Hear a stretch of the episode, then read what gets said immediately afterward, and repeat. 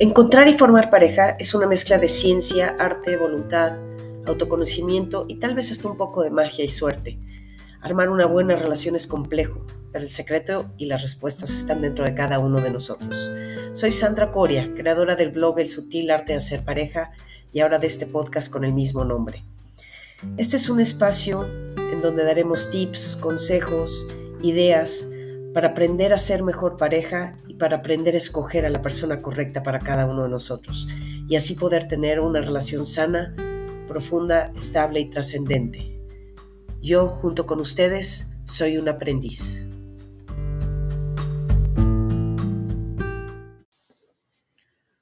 Hola, ¿cómo les va? Bienvenidos a el episodio número 67, donde vamos a hablar de un tema que pues al menos antes, no es que no existiera, pero de menos no se había definido, que son las relaciones tóxicas. Em, creo que todos, aunque no tuviéramos el término cuando estábamos creciendo, pues veíamos relaciones que eran malas, negativas, enfermas probablemente, aunque no, le, aunque no le hubiéramos puesto nombre. Sin embargo, también puede ser que muchas de las relaciones que nosotros eh, concebíamos como malas, pues a lo mejor nada más estamos viendo como cierta parte de la relación y a lo mejor la relación no era tan negativa.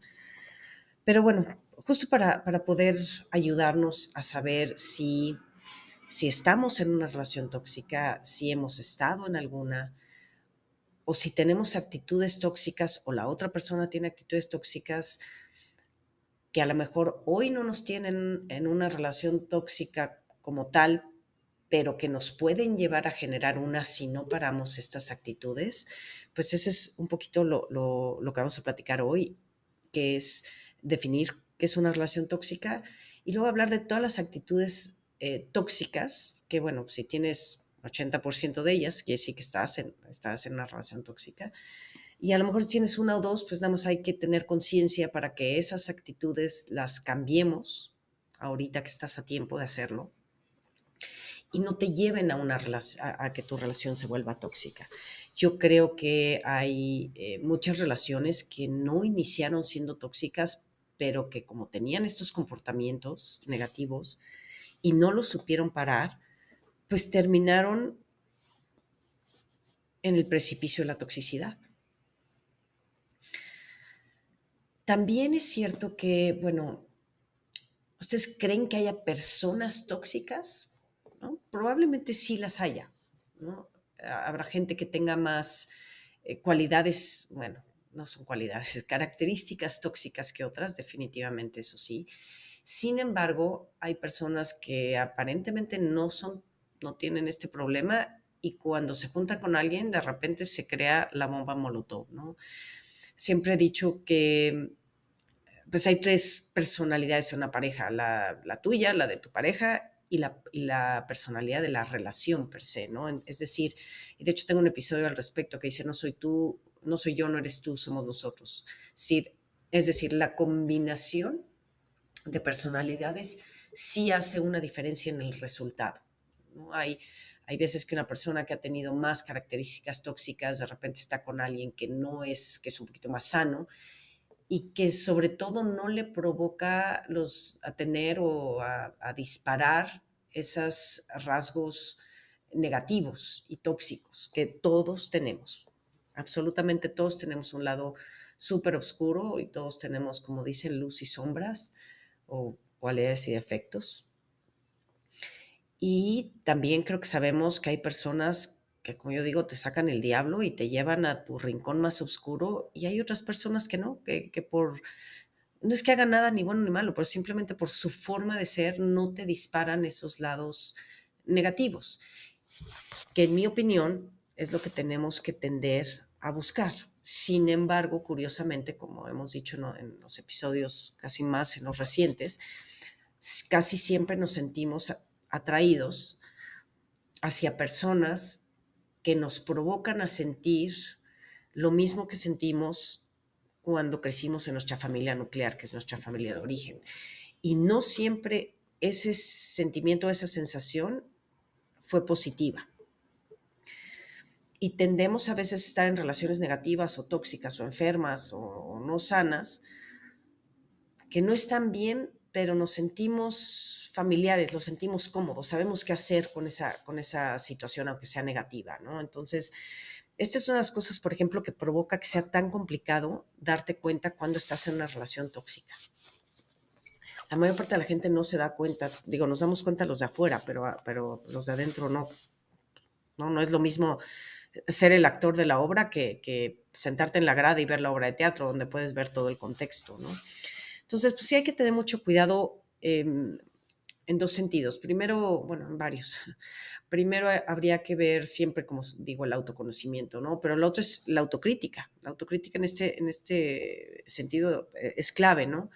Siempre todos hablan de su pareja y diciendo que es un narcisista y ella una bipolar y que era súper tóxico y estas cosas, pero, pero pues raramente decimos a ver qué, qué, qué es lo que yo creé o qué es lo que yo hice que pudo haber provocado a lo mejor no necesariamente una relación tóxica completa, pero cosas tóxicas que nos llevaron a terminar o que nos han llevado a estar en una relación pues eh, más negativa que positiva. Esas dos cosas que acabo de decir, que es uno es, pues no es lo mismo estar afuera que adentro, dos es el cómo creciste y si esta relación tóxica te crea eh, sensaciones y emociones que aunque sean negativas, pero te son conocidas, pues eso es mucho más difícil de, darte cuenta. Y tres, pues te das cuenta que empiezas a evitar hablar de, la situación. Pero bueno, ahorita vamos a entrar más allá. Vamos a empezar por, por, lo que, cómo se define una relación tóxica es aquella en la que una o ambas personas involucradas experimentan emociones y comportamientos negativos de forma recurrente y constante. En general son relaciones muy inestables, que van y vienen, que son como una montaña rusa de emociones, ¿no? Que en general también son muy pasionales. Y esto es otro de los problemas que, que hacen tan difícil el que te des cuenta que estás en una mala relación. La gente, la gente confunde esta ruleta rusa de emociones con mucha pasión, es decir, mucho amor. La pasión no es amor. Entonces son muy pasionales en el sentido que van y vienen, se pelean y, cogen y se pelean y cogen y se pelean y, eso, eso va creando una, va creando una adicción además de todo, ¿no? Además de todo este tema de que lo confundimos porque es que nos queremos muchísimo, pero no podemos estar juntos, pero tampoco separados. Este, eso no es una relación sana. A lo mejor todos hemos estado alguna vez en una relación de este tipo, que es como muy pasional y muy arriba y abajo, ¿no? Y que además, como, acabo de decir, otro peligro de estas relaciones que, que provocan adicción. Y está más que comprobado que en el cerebro, cuando te drogas o cuando eres alcohólico o porno, todas estas adicciones, eh, mm, se dejan, se sueltan ciertas em, sustancias en el cerebro que son lo que provoca la adicción. Por eso es tan difícil dejarla, ¿no? Cuando, cuando, cuando, cuando tienes que dejar de tomar o de, o de drogarte, pues se crea un, este síndrome de la abstinencia que es, que es de mucha ansiedad. Ese es exactamente lo mismo que sientes cuando dejas este tipo de relaciones, o cuando te, cuando te alejas, o cuando la persona se aleja, o cuando truenan, sientes esa ansiedad y esa desesperación. Es, esto, si, lo sientes, quiere decir que estás en una relación tóxica. Y las relaciones tóxicas pueden causar muchos daños emocionales, obviamente psicológicos también, y desafortunadamente también llegan a, pues, a muchos temas de violencia física, ¿no? Y mucho ojo que las relaciones tóxicas también pueden darse con otras personas. Hay gente que tiene relación tóxica con sus papás o con uno de los dos o con sus hermanos. O hay amigos con los que tenemos relaciones tóxicas que nos llevamos verdaderamente mal, ¿no? Em, hay quien dice que, que pues, cuando alguien te provoca estos lados malos, o estos disparadores, pues es que te están detonando algo y entonces tienes que insistir y quedarte ahí y aprender. Y pueden tener razón. Yo soy de la idea de no tenemos que llevarnos con todo mundo, ¿no? Si hay una persona, amigo o un familiar o lo que sea con, que te provoque esta toxicidad en ti, porque todos lo tenemos, esto de la luz y la sombra, si hay alguien que te lo provoque, yo creo que lo más sano es alejarte, ¿no? No veo por qué tengas que estar con alguien que te esté constantemente disparando esas cosas. Ahora, ¿las puedes curar? Probablemente sí, pero si hay un montón de gente en el mundo que nos puede sacar el ángel, ¿por qué vamos a tener que estar con el, con el otro lado, no? Pero en fin, estas parejas o estas relaciones sufren más de lo que están bien. Generalmente es porque una de las dos está tratando de sostener la relación. Y no es porque el otro o la otra no quiera la relación, sino porque así se va construyendo esta dinámica, ¿no? Entonces, vamos a hablar ahora de, cuáles son las señales de una relación tóxica. Y bueno, otra vez les recuerdo, una cosa es si tienen el 80% de estas cosas, pues probablemente sí, tu relación ya, ya cayó en la toxicidad y, tienen que ir con un especialista o tienen que hacer algo antes de que se acaben este, dañando mutuamente o desgastando más de lo que deben. Pero también es cierto que cada una de estas cosas, quiero que concienticen si no las han hecho, muy probablemente sí. Pero la idea es que concienticen que cuando las hagan o salgan, las, las tiren, las reparen en ese momento, para que esto no los vaya llevando a la dinámica que lleva a crear relaciones tóxicas. Hay muchísimos matrimonios que empezaron no siendo tóxicos y con el tiempo se fueron volviendo porque ninguno de los dos supo cómo, cómo parar el tren de las actitudes dañinas. ¿no? Esa es eh, principalmente la idea. Entonces, una de las, unas de las actitudes, hay, hay tres áreas principalmente de, donde se notan. Uno es en actividad, actitudes de control o de celos. ¿no? Esta es probablemente la más, em, la más común y donde empiezan casi todas. ¿no? Y además, el peligro de estas cosas es que la persona que está provocando esto, es decir, la que está con la actitud de control y, la celosa, lo va a justificar de otras formas, lo va a justificar diciendo que es que te quiere mucho, es que te quiere cuidar, es que se preocupa, pero en realidad tenemos que distinguir cuándo es realmente una preocupación y cuándo realmente es un tema de control. Nuestro cerebro está, se cableó mucho con cómo crecimos, entonces muchas de estas actitudes nuestro cerebro no los va a percibir porque les son familiares y naturales, pero lo que siempre se percibe es a través de las emociones. Y si lo saben, las emociones tienen todas em, una reacción corporal, es decir, física. Muchas veces alguien te dice algo, alguien hace algo, inmediatamente sientes un nudo en la panza o en el pecho, una presión, o hay algún reflejo en tu cuerpo que siente que está mal, pero luego, luego, luego lo desechas y tu cerebro lo empieza a racionalizar y dice, bueno, no, no es normal, no, no pasa nada, ¿no? Eso, esto, eh, así era esto y estamos acostumbrados, entonces no pasó nada. Entonces siempre dense cuenta cuando sienten algo, cuando tienen emoción por ahí negativa, porque las emociones no se equivocan, curiosamente. ¿eh? Eso, eso es algo en lo que siempre podemos confiar, que le llaman el, el gut feeling, el, el sentimiento este, pues es como de la panza, ¿no? Tendemos a ignorarlo, pero no se equivoca. El cerebro se equivoca más curiosamente. ¿eh? Pero bueno, cuando alguien te quiere controlar y le empieza a molestar que pases tiempo con tus amigos o con tus familiares, que te empiezan a controlar tus gastos si es que tienen finanzas este, juntas, te empiezan a controlar el teléfono, tus redes, a quién le diste like, quién es este nuevo amigo, quién es esta nueva amiga, por qué le das like a esta persona, por qué sigues este modelito, por qué sigues este güey, este güey no era tu amigo, en fin, ¿no? No, respetan tu privacidad, pero también al mismo tiempo te echan la culpa, o sea, ¿no? Si, si, agarra, si está agarrando tu celular y te dicen es que tú me provocas porque tú no me das confianza, ¿no? Y lo peor es que estas mentes son tan hábiles y no es que sean malas personas, ¿eh? simplemente son personas que están muy dañadas y que así crecieron y que ese es su modus operandi. No, no están pensando en cómo fregarte, lo están haciendo y necesitan em, tener conciencia, pero no es que lo estén planeando. ¿no? Em, normalmente te menosprecian y te dan a entender que, que sin ellos pues no eres nadie ¿no? y no puedes ir adelante. O sea, lo que están provocando es crear una dependencia de ellos para que no los dejes. Lo que no quieren en el fondo tiene una gran inseguridad que los dejes, aunque lo manifiesten de una forma muy diferente, ¿no? Te puedes dar cuenta cuando en reuniones con familiares o amigos, pues ya evitas emitir opiniones porque te da miedo a cómo, a cómo responda tu pareja, a si se enoja o a si te, se burla un poco de ti. Y esto que acabo de decir es probablemente la regla número uno de saber si estás en una mala, mala relación. Si le tienes miedo a tu pareja, en cualquier sentido, miedo a que le cuentes algo y se enoje o se burle, eh, que le dejas de contar cosas porque te da miedo que, te diga que esa es una estupidez o que le, te dé miedo contarle un problema que a lo mejor pues, es menor, pero para ti es importante y te diga, ay, déjate de quejar por esas tonterías. El miedo es un factor definitorio de que estás en una mala relación, de que la, la persona con la que estás no es realmente una buena pareja o un buen equipo de vida, ¿no? Normalmente son muy chantajistas entonces, si no haces lo que yo quiero, me enojo.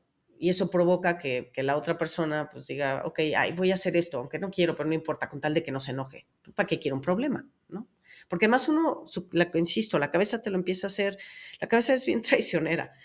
Este, no porque sea mala la cabeza, pero porque está cableada con una forma muy racional, pero entonces lo empiezas a justificar, ¿no? Bueno, ya, pues vamos a hacer lo que él quiere o lo que ella quiere, porque así no se enoja y todos felices eso no está bien, ¿no? Em, obviamente cualquier tema de celos, de que por qué vas con ese, por qué hablas con aquel, o todo, este, todo ese tipo de cosas, que insisto, normalmente lo tratan de justificar con un paternalismo sobre protección y amor. Es que yo te quiero tanto que quiero saber dónde estás, ¿no? Yo te quiero tanto que no quiero que esa persona te vea la cara porque esa persona es mala contigo. En fin, te menosprecian y quieren que dependas de ellos y quieren alejarte en general del mundo. Y esto va muy mezclado para los que querían este, cosas de narcisismo, va a veces muy mezclado con el narcisismo. Ahora, todos tenemos algo de narcisismo, es normal, es parte un poco del, autovalor y del auto, de la autoestima. Ya cuando se vuelve como estas cosas, actitudes negativas, bueno, pues ahí ya es cuando alguien se considera narcisista. el otro, la otra área es, se manifiestan muchas faltas de respeto y hay en general mucho conflicto. Como dije, siempre es pelear y coger, ¿no? Es como esa, esa ruleta rusa. No, no te sientes en paz. Creo que he dicho muchas veces que yo creo que las metas para tener una relación a estas alturas de la vida es estar en paz a esta edad no tendríamos por qué estar jugando a la ruleta rusa de, las emociones, que además, insisto, la gente lo confunde con amor y no tiene absolutamente nada que ver. Es pasión, es lujuria, es otra cosa, no es amor. Ni siquiera es una buena pareja ni una buena relación. Entonces, actitudes de falta de respeto, bueno, pues hacen lo posible por restarle importancia a tus méritos, ¿no? Eh, le quitan importancia a tus problemas y siempre te dicen, ya, ya, bájale, ¿no? No es para tanto, este, te quejas de todo cuando hay discusiones, siempre estás tú cediendo porque sabes que el otro o la otra persona no lo va a hacer y no solo no lo va a hacer, se va a enojar, te va a dejar de hablar, se va a alejar, a lo mejor te va a azotar la puerta y te va a hacer la, la ley del hielo, ¿no? Le llaman el, si no lo han escuchado, un término que se llama stonewalling, que es te pongo la pared y no hablas conmigo. Y eso ellos saben, o ellas, que te provoca mucho sufrimiento y mucha ansiedad. Entonces tú los empiezas a buscar más, los otros se alejan más y entonces es una dinámica ahí espantosa, ¿no? Cuidado con esas dinámicas. Em, te culpas siempre de todo, esa es otra, por tu culpa no voy aquí, por tu culpa no tengo amigos, por tu culpa no me suben el sueldo, en fin, son personas que no saben responsabilizarse de sus propias cosas. Y siempre están recordándote todos los fallos y errores que has cometido en el pasado. Em, otro síntoma así súper eh, palpable, además del miedo, es cuando dejas de contarle tus cosas a quien siempre se las has contado. No solo porque sabes que a lo mejor tu pareja se enoja, eso casi sería lo de menos, sino porque sabes que está mal, pero te justificas diciendo, no es que a mí nadie me entiende, es que mis amigos no entienden mi relación cuando tú perfectamente sabes en el fondo que el problema es que no es que no entiendan tu relación, es que no lo entiendes ni tú y sabes que está perfectamente mal. Entonces, cuando, cuando, cuando notes que dices, hijo, ya no estoy contando, algo está pasando aquí, mucho ojo, ¿no? Em, evitas ciertos temas. Eso es un poco va como relacionado con el miedo, ¿no? Es, evitas, sabes que ciertos temas son como como muy delicados porque se va a enojar, sobre todo porque se va a enojar. Olvídate que si es delicado, no lo sabe tomar bien. Otro día en, la plática esta que tuvimos el jueves pasado, em, una, una, chava decía, pero ¿qué haces con una pareja que cuando le quieres hablar de tus emociones se enoja? Pues eso no es una pareja. Y, y tampoco quiero decir déjala ahorita, Quiero decir, si, si se enoja, quiere decir que hay un problema ahí que tienen que resolver, ¿no? Hay que ver si vamos a poder hablar, porque es importante hablar de tus emociones, de tus miedos, de tus cosas. Si no puedes hablar y te sientes criticado o, te van a alejar o se van a burlar de ti, eh, hay algo que está mal, ¿no? Em, estas parejas también en general se refieren el uno al otro o uno al otro con muchas exigencias, con malos modos frecuentemente y con, pues, con faltas de respeto, ¿no? Y a veces toman decisiones unilaterales, ¿no? Sin, sin, sin que les importe lo que opine la persona. El otro ámbito donde se nota mucho son, es en el ámbito sexual. Es decir, muchas veces empiezas a notar que, que, estás, que estás teniendo relaciones sexuales con tu pareja sin ganas. Ahora, aquí ahí pues, siempre está como el, la luz y la sombra de esto, ¿no? A veces no tienes ganas y bueno, por ceder con la pareja, porque la pareja tiene ganas y tú sabes que el otro día pues tú tenías ganas y la otra pareja no tanto, pero cedió, eso es una cosa. Pero si estás cediendo para que no se enoje o para que no te chantajeen, manipulen o para que no te deje de hablar o para que no te diga, es que tú nunca quieres y me voy ir con otras, eso, eso es tóxico. Ahí es la diferencia entre algo normal de que no siempre vas a tener ganas y a veces hay que ceder y y ceder otra vez por el tema del miedo, ¿no? Eh, a veces también te chantajean o te exigen hacer cosas sexuales que, que no te gustan. Otra vez aquí el, blanco y el negro. Eh, pues sí es cierto que muchas veces uno de los dos de la pareja tiene una inquietud, un deseo, una fantasía sexual que a lo mejor te la cuenta y dices, híjole, yo no sé si me animo a hacer eso, pero, pero lo pueden hablar y se pueden reír y dice, ok, no voy a llegar hasta allá, pero vamos a llegar hasta aquí, es una negociación. Ese es el lado bueno del, del tema de las cosas, eh, de las prácticas sexuales diferentes, ¿no? Que a lo mejor nunca habías hecho.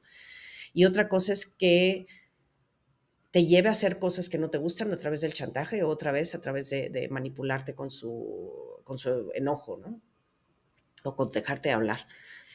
Y bueno, otra gravísima es que te comparen con otras parejas sexuales de su pasado y a veces de su presente. ¿no? Eso, eso a mí no me ha pasado, pero sí conozco gente que les ha pasado, ¿no? Y, y, es otra forma otra vez de hacerte menos, ¿no? Es que a ti no te gusta como a la otra y es que, no, pues es que la otra lo hacía mucho mejor, que bueno, pues digo, para mí sería como muy fácil decir, pues si la otra lo hacía mejor, ¿qué carajos haces aquí, no? Pero insisto, es más fácil verlo de afuera, cuando estás adentro, pues lo tratas de justificar diciendo, sí, a lo mejor tienes razón y, y soy poco experimentada sexualmente y, entonces pues, le voy a echar más ganas y, y sí, él, él, está bien. ¿Y por qué digo él en este caso? Casi siempre esto de, de las parejas sexuales es, es, mucho más de hombre a mujer. La mujer tiende a comparar al hombre, pero en otras cosas, más como que también es molestísimo, ¿eh? por cierto, no, no, no, no es ni tantito mejor. Pero, y esto lo, lo hablo un poco en el libro también, ¿no? El, la mujer tiende a, y se quejan mucho los hombres de, de esta parte, pues que siempre dice que su ex la llevaba acá, que su ex hacía esto, que su ex hacía aquello, que su ex le compraba no sé qué, que su ex no roncaba, ¿no? Y, y, y pues es, la verdad es que comparar, súper molesto. Si lo comparas en tu cabeza está bien, porque al final tu cabeza te sirve para tomar una decisión de si te quieres quedar con la persona con la que estás o simplemente no, no es para ti. Pero compararlo es una cosa súper tóxica y súper dañina. Entonces, todas estas son cosas que, como dije, los podemos tomar una por una y decir, a ver, ¿cuál de estas cosas he hecho? A lo mejor no he hecho todas, pero he hecho tres o cuatro de ahí. O he visto que mi pareja las ha hecho. ¿Cómo concientizar que eso que parece inofensivo en, un momento aislado es importante hablarlo, frenarlo y concientizarlo para que no vaya escalando, porque cuando tenemos una, una, relación tóxica, pues ojalá llegara alguien y en una semana fuera todo esto, ¿no? O sea, te comparara y, te hiciera menos y se enojara. Y pues si en una semana o dos hace todo esto, pues, en general es como muy fácil decir, no, sabes qué, papacito o mamacita, yo de aquí no soy, ¿no? El problema de estas personalidades es que se van metiendo como la humedad, ¿no? Es, es muy poco a poco, es tan sutil que es súper difícil notarlo. Eh, empiezan con, a lo mejor al principio además son, son en general son más carismáticos, como son muy ma manipuladores, insisto, sin querer, no es que lo estén pensando, ¿no? De cómo le voy a hacer daño a esta persona, pero como son, están acostumbrados a, operar así, así tal vez operaron en su casa y así se construyó su, su, cableado mental y sus actitudes y saben, y saben perfecto también qué tipo de persona, eh, con qué tipo de persona pueden hacer esto. ¿eh?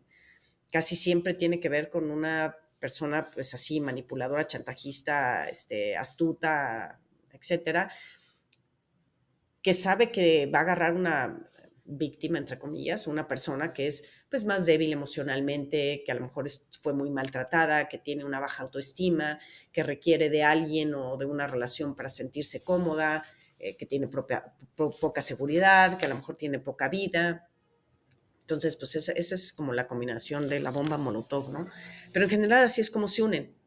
Esos son las relaciones tóxicas originales, digamos, o como les llamaré, las más tradicionales, ¿no? Cuando se unen dos personas con este tipo de, de, personalidades.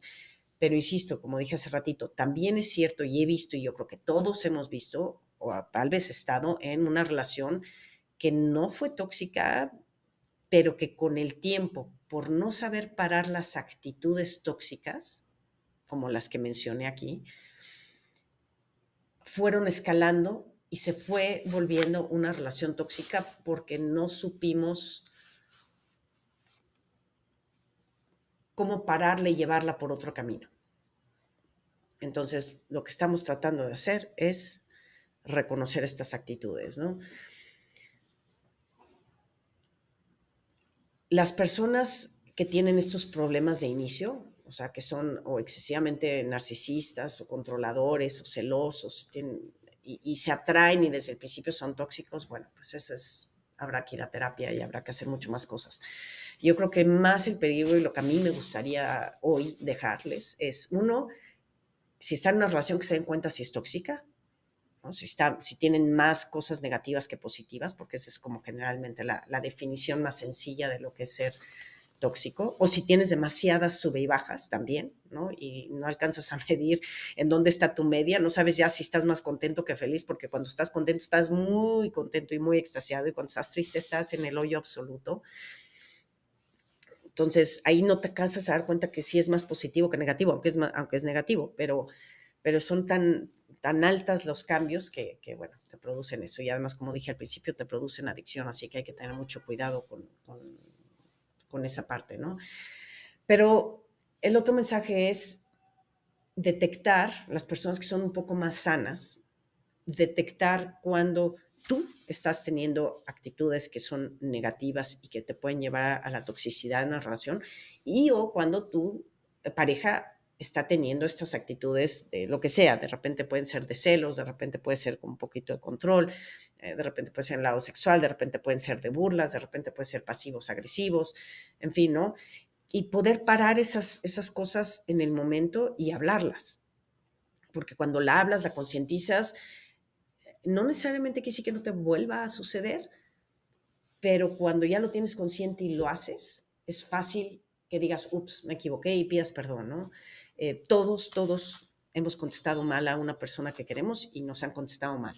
Pero si en ese momento logras decir, o un poquito después, ¿no? O sea, si en ese momento la panza se te hizo dura y dijiste, ups, qué comentario tan, tan malo, pero dices, bueno, que me voy a calmar y después llegas y, lo hablas y oye, sabes que este tipo de comentario en ese momento me pareció, pues, falta de respeto, de muy mal gusto, me pareció, eh, pues, poco positivo, no es algo que esté sumando a la relación, en fin y, la persona te dice, tienes, tienes razón, discúlpame, no me di cuenta, o sí me di cuenta, pero ya cuando me di cuenta ya lo había dicho. Bueno, eh, eso es convertir una actitud negativa en algo positivo.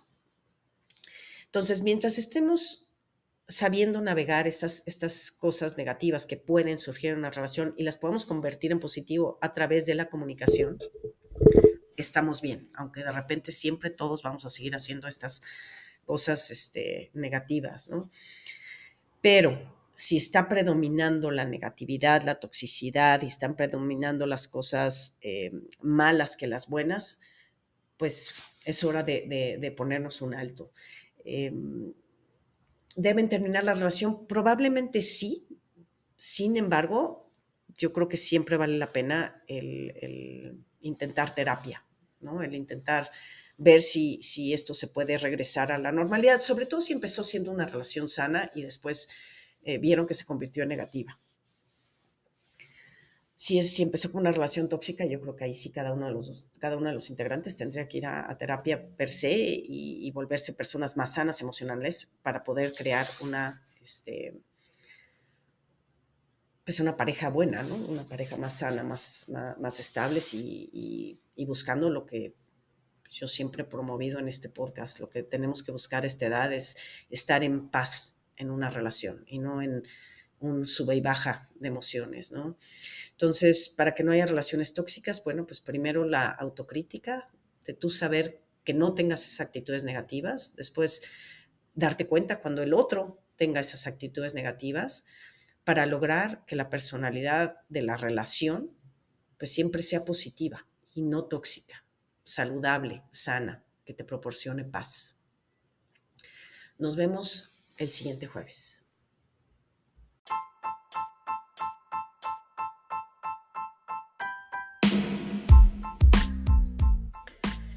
Eso es todo por hoy, les agradezco su tiempo. Si quieren leerme, me pueden buscar en mi blog que es www.elsutilartedehacerpareja, todo junto, .blogspot.mx. También me pueden seguir en mi página de Facebook, El Sutil Arte de Hacer Pareja. Si tienen alguna opinión, algún comentario o quieren cubrir algún tema en particular, escriban un correo a cricoria, c r i c o r i a arroba me.com. Gracias, nos vemos en la siguiente.